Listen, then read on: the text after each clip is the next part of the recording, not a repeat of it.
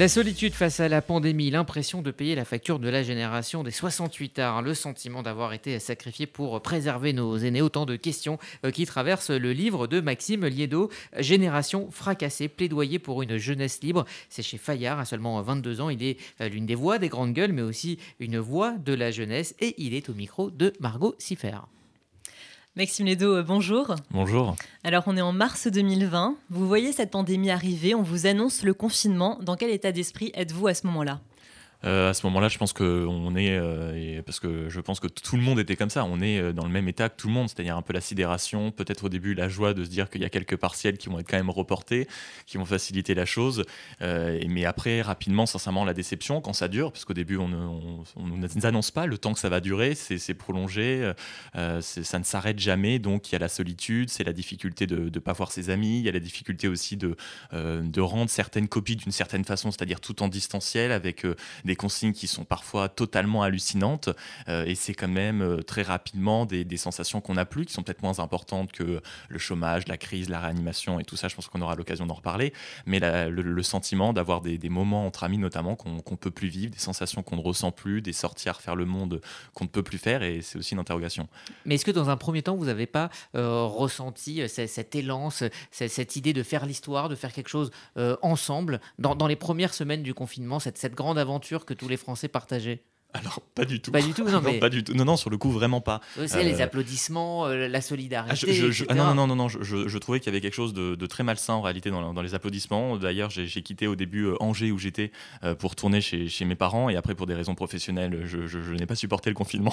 D'abord chez mes parents et pour des raisons professionnelles, je, suis reparti dans mon appartement. Je n'ai jamais participé à ça. Je trouvais ça d'abord très hypocrite en réalité qu'on soit dans cette situation, que pendant des années, on n'ait jamais regardé ces gens qui travaillaient en permanence dans les réanimations, qui donnaient l'alerte. Aujourd'hui, on a même la Cour des comptes qui nous expliquait qu'il fallait faire de l'économie sur des lits d'hôpitaux, euh, souvent avec les mêmes personnes qui aujourd'hui sont les premiers à dire qu'on n'a pas assez investi dans les réanimations et dans les lits d'hôpitaux. Donc non, je trouvais l'exercice très hypocrite. Et il y a une philosophe qui s'appelle Barbara Stiegler dans son dernier livre de la démocratie en, pandémie chez Tract, qui explique très bien qu'en réalité, c'est aujourd'hui maintenant une façon euh, pour les gouvernants de nous expliquer que, regardez, comme on les a applaudis pendant des mois, n'oublions pas de nous sacrifier, c'est-à-dire de nous reconfiner, de aujourd'hui euh, télécharger Stop Covid, parce qu'en fait, tout ça, on le fait pour eux. Donc même aujourd'hui dans la politique, je trouve qu'il y a un effet pervers qui est un peu dangereux. Alors, il y a eu petit à petit la crise scolaire, vous l'avez dit, avec euh, les cours à distance. Il y a eu la crise économique. Il y a aussi eu la crise psychologique. Vous dites notamment qu'il a fallu attendre le 18 novembre, donc à peu près euh, huit mois après euh, le premier confinement, pour qu'Olivier Véran alerte sur la santé mentale des jeunes. Est-ce que pour vous, ça a été un point qui a été relégué au dernier plan du gouvernement? Ah ben totalement au dernier plan du gouvernement. D'ailleurs, même euh, c'est les conférences de presse qui auront lieu notamment, il me semble, en décembre, mi-décembre, pour annoncer un éventuel premier plan de déconfinement qui n'aura pas lieu. Euh, ben les facs, on n'en parle pas. On parle des écoles, on parle des théâtres, on parle des lieux de culture, mais les facs en soi, euh, on n'en parle pas. Et on comprend d'ailleurs que ce sera les, les, les, facs seront les dernières déconfinées en réalité. et en effet, ça a été quelque chose qui n'a pas du tout été abordé, parce que quand on dit aujourd'hui, mais il y a des jeunes qui l'ont relégué, on parle d'Hugo Clément, on parle d'Hugo Travers, qui ont pu faire des oui, euh, en février 2021, euh, quand j'en ai parlé au début à RMC, euh, voilà, sur les grandes gueules dans l'émission, quand j'essayais de parler de, des témoignages d'amis, et puis au final, quand j'en parlais à l'antenne de jeunes qui m'écrivaient des messages en privé sur Instagram pour me parler de leur situation, personne en parlait dans les médias. Il y avait aujourd'hui très peu de, même de papier dans les journaux locaux, de papier dans les journaux nationaux. donc oui, évidemment qu'on a pris énormément de temps à comprendre que ce n'était pas évident d'avoir de voir personne, de ne pas voir la présence en faculté de certains amis, d'avoir, d'entendre, de voir réellement certains profs, pas uniquement sur Zoom, d'être seul dans son appartement de, de, 9 mètres carrés, de pas avoir le droit de sortir. Et quand on sortait, qu'on se regroupait, euh, on avait des grandes vidéos sur les réseaux sociaux en disant regardez, les jeunes irresponsables feront repartir l'épidémie. Donc en plus, il y avait une accusation qui était totalement malsaine, pour ne pas dire perverse. Donc, euh, donc non, évidemment que ça a été aujourd'hui relayé au second rang. Et quand on voit encore aujourd'hui la façon dont on parle de certains rassemblements qui sont au final très peu nombreux dans certaines villes, quand il y a des masques en plus, quand c'est dehors, quand c'est, pour euh, prendre l'exemple de Paris, sur les bords du canal Saint-Martin, on en fait tout de suite un sujet comme si c'était les jeunes qui étaient euh, responsables de la hausse de l'épidémie. Non, je ne le crois pas. Et aujourd'hui, je pense que c'est même quelque chose qu'on, dont on, a totalement oublié parce que ça a fait le sujet pendant trois semaines, euh, qu'on en a un peu parlé. Donc je vois pas pourquoi on continuera à en parler. Je pense que malheureusement, c'est la mentalité aujourd'hui. Et alors, effectivement, le gouvernement a mis du temps avant, euh, avant d'en parler, mais il a quand même fait des choses là ces dernières semaines. Je pense notamment euh, à un jeune, une solution, les repas à 1 euro, la plateforme Santé Psy étudiant. Donc on peut quand même pas dire qu'il n'a rien fait. Ah mais je, moi je, ne dis pas euh, qu'on n'a rien fait, je dis qu'on a mis du temps à le faire, je dis qu'aujourd'hui les solutions qui sont proposées ne sont pas à la hauteur euh, d'autres solutions qui peuvent être proposées pour d'autres secteurs, je veux dire euh, ça ne pose pas de problème de proposer des milliards à tout bord, on en est même à demander à, plein de milieux de prendre des salariés pour ensuite les mettre au chômage partiel, tout ça sous les conseils et sous l'ordre en quelque sorte du ministre du Travail, c'est quand même un peu bizarre de nationaliser presque en réalité l'économie à ce point, enfin ça devrait quand même inquiéter, inquiéter un peu de monde, je veux dire demander à des gens de les embaucher pour mieux les mettre au euh, pour mieux les mettre au chômage, il y a quand même un sujet. Euh, et ensuite, pour certaines solutions, oui, je trouvais qu'on les, on, les vantait alors que, un, on n'avait pas encore les effets, c'est pour ça que je suis assez méfiant, et deux, ce n'était pas généralisé. Ça fait des mois que Gabriel Attal nous dit sur euh, la question des repas à 1 euro pour les étudiants, oui, on sait que c'est pas partout, on va essayer d'améliorer ça. Oui, bon, ben, aujourd'hui, Qu'est-ce qu'il en est On ne sait pas. Et pour l'emploi d'un jeune, une solution, je retourne encore régulièrement sur le site.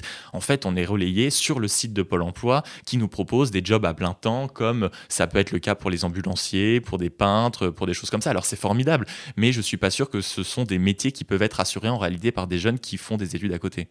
Parler de jobs étudiants. Oui, exactement, des jobs étudiants. Parce qu'on pouvait en parler, on pouvait les dénigrer, on pouvait dire que c'était pas assez, que c'était mal payé. Mais avant, il y avait euh, des jobs dans des restos, il y avait des jobs même dans des musées. J'en donne l'exemple vraiment dans le livre d'amis qui sont proches et même de jeunes qui m'ont envoyé des messages, qui travaillaient dans des musées, qui assuraient par exemple des grands événements. Je parle du Vendée Globe ou même la Japan Expo ou même voilà, les, les des, grandes rencontres qu'il y avait à Paris. C'était euh, en quelque sorte des, des, coups de fric que pouvaient se permettre certains étudiants le temps d'un week-end, parfois le temps d'une semaine, parfois un peu plus.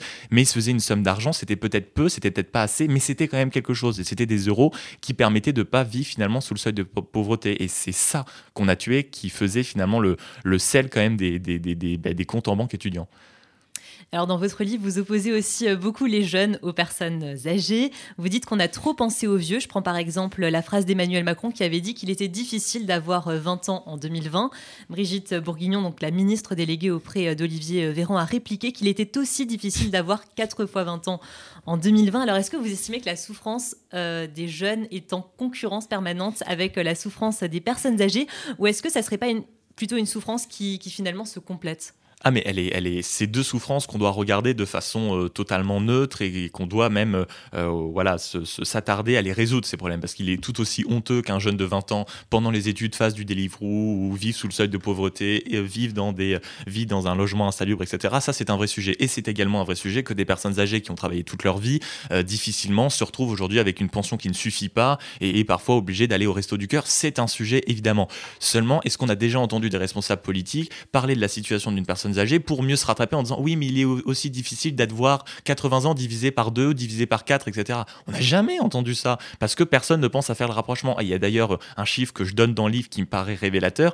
Il y a aujourd'hui des personnes qui vivent sous le seuil de pauvreté. Il y en a le double chez les jeunes comparé aux personnes âgées. Je crois que chez les personnes âgées, c'est un peu plus de 8%, ce qui est déjà trop. Mais chez les jeunes, on frôle les 20%, 19,7%. Et ça, c'était avant la crise. Il y a 20% des jeunes qui euh, décident de poursuivre en études supérieures qui vivent sous le seuil de pauvreté avant la crise, une fois de plus. Et ça, les chiffres, on a l'impression qu'ils n'existent pas, alors que c'est, une fois de plus, le double des personnes âgées. Donc c'est pour ça c'est un sujet plus important.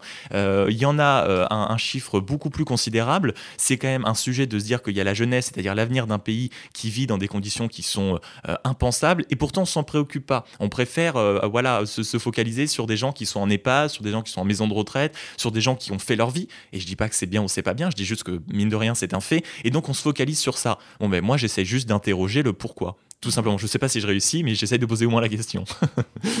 Et il y a un point très intéressant dans votre livre, c'est la manière dont, euh, dont, vous en voulez quand même finalement aux 68 arts, comme euh, vous les appelez.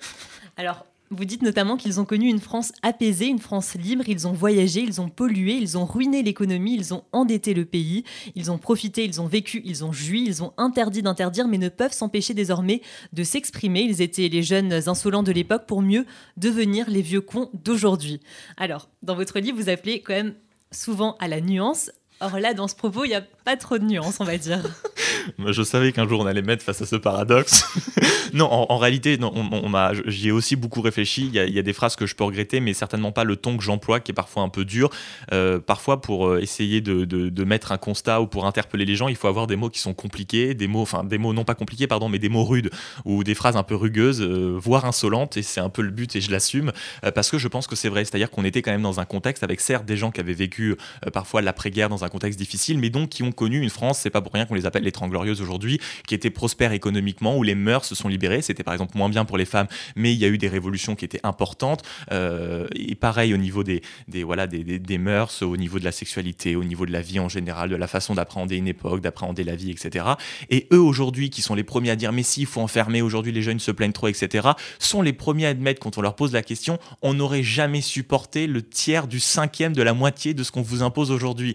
Donc évidemment que c'est important de dire que eux ont une France plus à poser, économiquement. C'était une France qui était prospère quand on regarde les chiffres du chômage, c'était un chômage à 1,7%, je crois même pas 2%. Je crois qu'il y avait 500 000 chômeurs. Aujourd'hui, quand on regarde les chiffres, on est quand même très loin des 500 000 chômeurs. Il y avait encore un tout petit peu de méritocratie. Il y avait encore un peu des choses qui faisaient rêver en France. On avait des, voilà, des pointures industrielles, on était encore une éducation nationale qui était au top, on avait des universités, des chercheurs, des penseurs. Donc il y avait quand même une époque qui était un peu flamboyante. Aujourd'hui, je pense que c'est pas ça sur plein de sujets. Et c'est important de dire quand même qu'en effet, la jeunesse connaît une difficulté qui n'est pas celle que eux pouvaient connaître et qu'elle est un peu plus rude. Vous, vous dites que cette jeunesse ne rêve plus je vais même un peu plus loin, je pense que c'est un sujet à creuser, mais je pense que la France ne fait plus rêver les jeunes et que la France n'offre plus aujourd'hui de, de, quoi faire rêver. C'est un sujet qui mériterait certainement un autre débat, je suis peut-être pas le plus compétent, mais quand on regarde aujourd'hui, il y a un sujet, je veux dire aujourd'hui, il y a des universités américaines, ça faisait une page dans l'opinion des directeurs d'universités américaines qui expliquent qu'ils sont en train de développer un, réseau local directement euh, en lien avec les GAFA, c'est-à-dire Microsoft, etc., parce que les jeunes y vont, ils vont d'ailleurs développer un réseau européen qui est énorme, je crois que ça comporte 145 000 élèves et qu'il y a de plus en plus d'élèves français qui y, qui y vont uniquement parce qu'ils sont conscients que l'université française n'est plus capable de leur apporter les compétences nécessaires. Aujourd'hui, on voit que le patron de, de Moderna, qui eux fournit un vaccin, qui lui fournit un vaccin, est un Français quand on regarde aujourd'hui le prix Nobel de physique-chimie, c'est une Française et elle est partie en Allemagne. Quand on regarde aujourd'hui des entreprises qui réussissent, ce ne sont plus des entreprises françaises européennes. Quand on regarde le classement de Shanghai qui établit les classements des universités dans le monde, dans le top 50, il y a deux universités françaises.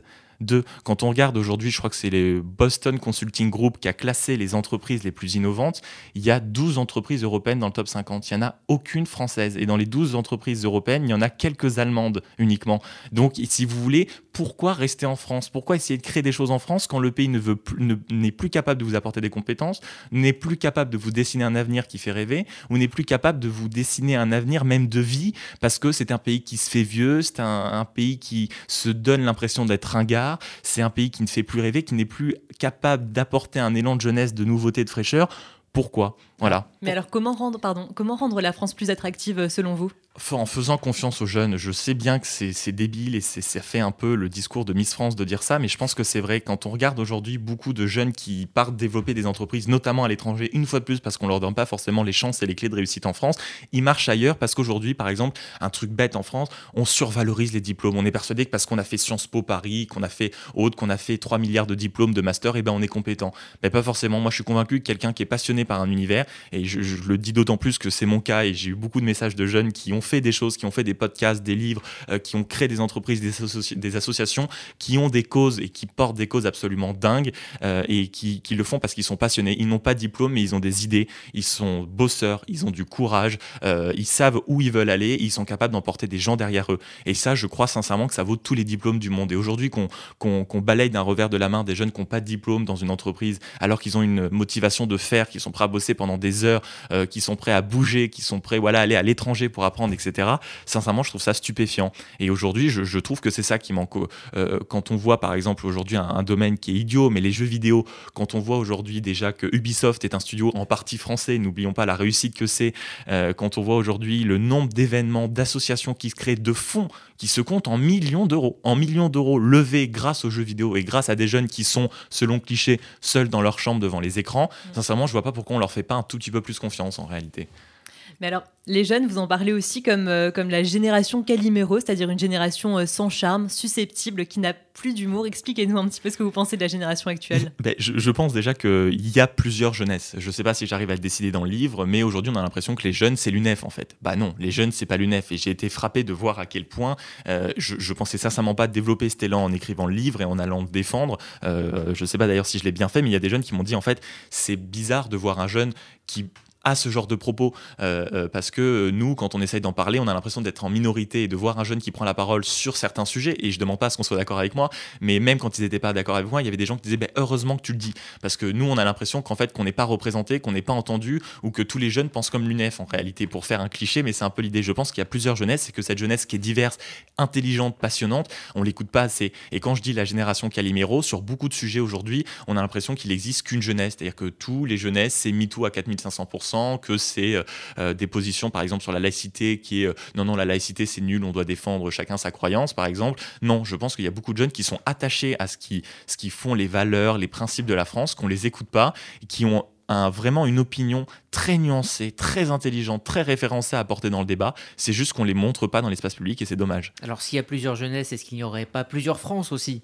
Bien sûr, mais c'est d'ailleurs la théorie de l'archipel français. Bien sûr qu'il y a plusieurs France, mais je pense qu'on l'a qu'on la met au second plan. Comme il y a différentes jeunesses françaises, il y a celle qui réussit, mais il y a aussi celle qui galère dans le bon sens du terme, euh, c'est-à-dire qui, qui n'a pas, les, qui pas, par exemple, dans une ville, un étudiant qui est dans une petite ville n'a pas forcément euh, la fac à côté, qui doit se débrouiller, qui a des idées mais qui ne peut pas forcément les exprimer. Comment il fait pour les exprimer? Euh, Pour comment il est venu à penser comme ça? Peut-être aussi parce qu'il s'est forgé une expérience de vie, qu'il n'a pas grandi dans un milieu bobo parisien avec des parents qui ont pu lui, lui, voilà, lui, lui payer un appart et des études, qu'il a dû se fabriquer tout seul, qu'il a dû se mettre à penser tout seul, qu'il a rencontré des gens euh, qui lui ont permis de penser comme ça. Et c'est aussi intéressant d'aller l'écouter une fois de plus. C'est pour ça, bien sûr, qu'il y a différentes France. Et c'est très difficile de les réconcilier. Aujourd'hui, quand il y a un président de la République qui, le dimanche soir, est capable de dire euh, sur une chaîne américaine, il faut déconstruire notre histoire. Et le lundi, dans le Figaro, c'est-à-dire même pas 24 heures après, dire, vous savez, moi, je pense qu'il faut regarder notre histoire sans repentance ni déni. Ben comment on fait? Est-ce que c'est pas justement le meilleur encouragement de tenir des propos aussi ambivalents, aussi ambigus et aussi contraires? Est-ce que c'est pas une, des meilleures façons d'encourager l'archipel français? Moi j'ai un peu cette impression et c'est contre ça que je lutte. Alors toujours euh, concernant la politique, vous dites notre génération est abandonnée par les politiques. La seule place où l'on tolère les jeunes, c'est sur les réseaux sociaux. Pourtant, vous avez été euh, vous-même à l'Assemblée nationale jeudi dernier. C'était dans le cadre d'un groupe de travail sur le thème de la jeunesse et de la crise.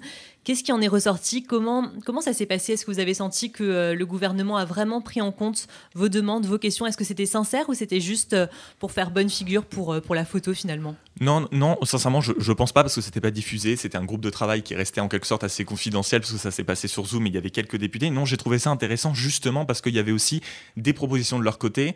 eux, ce qui vivaient dans leur circonscription, c'est-à-dire que c'était pas, pas des députés ultra connus qui passent leur temps sur les plateaux télé, c'était des députés qui bossaient, qui étaient dans leur circonscription. C'était des députés qui avaient rencontré des jeunes, qui avaient vu dans leur ville des jeunes galérer devant des restaurants qui faisaient des repas peu chers, etc.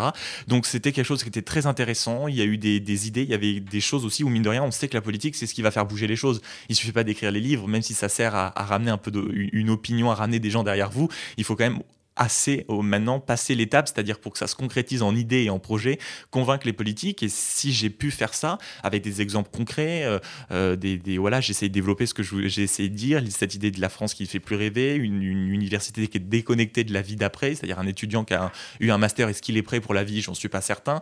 Euh, et aussi un regard évidemment qu'il faut apporter aux jeunes. Une fois plus, tout ce que je tout ce que j'ai essayé de développer ici, à savoir qu'il y en a beaucoup qui ont des projets, mais que, que le pays ne, ne, ne leur donne plus l'espoir nécessaire ou la confiance pour, pour les créer. Voilà. Alors, dernière question, on a parlé là de tous les sacrifices économiques, euh, des libertés, etc., qu'ont subi les jeunes pendant la crise, euh, ne pas faire la fête, ne pas voir les amis, ne pas aller en cours, etc. Mais est-ce que le sacrifice le plus difficile ne commence pas maintenant? C'est-à-dire que la jeunesse a été privée de tout ça, mais en plus, elle va devoir payer la facture économique sur de longues années.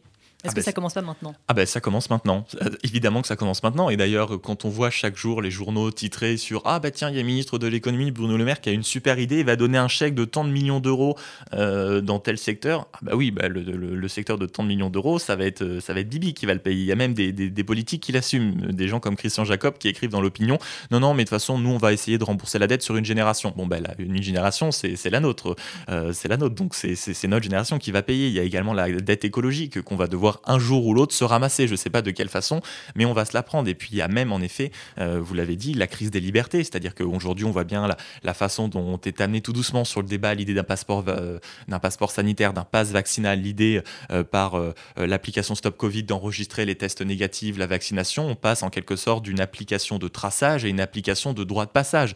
à partir du moment où un jeune est le dernier sur la liste des vaccinations, est-ce qu'il va pouvoir voyager comme tout le monde ou est-ce qu'on va de nouveau entrer dans le débat, qu'on laisse le débat, les restaurants, les théâtres, les lieux de culture, les voyages, aux vieux, c'est-à-dire à ceux qui se sont fait vacciner. Donc en effet, on va payer une crise des libertés, une crise économique et une crise politique. Ça, c'est certain. Merci euh, Maxime Liedo. Donc euh, je rappelle, euh, Génération fracassée, plaidoyer pour une jeunesse libre. C'est chez Fayard. Merci d'être venu sur Merci de votre invitation, c'était un plaisir.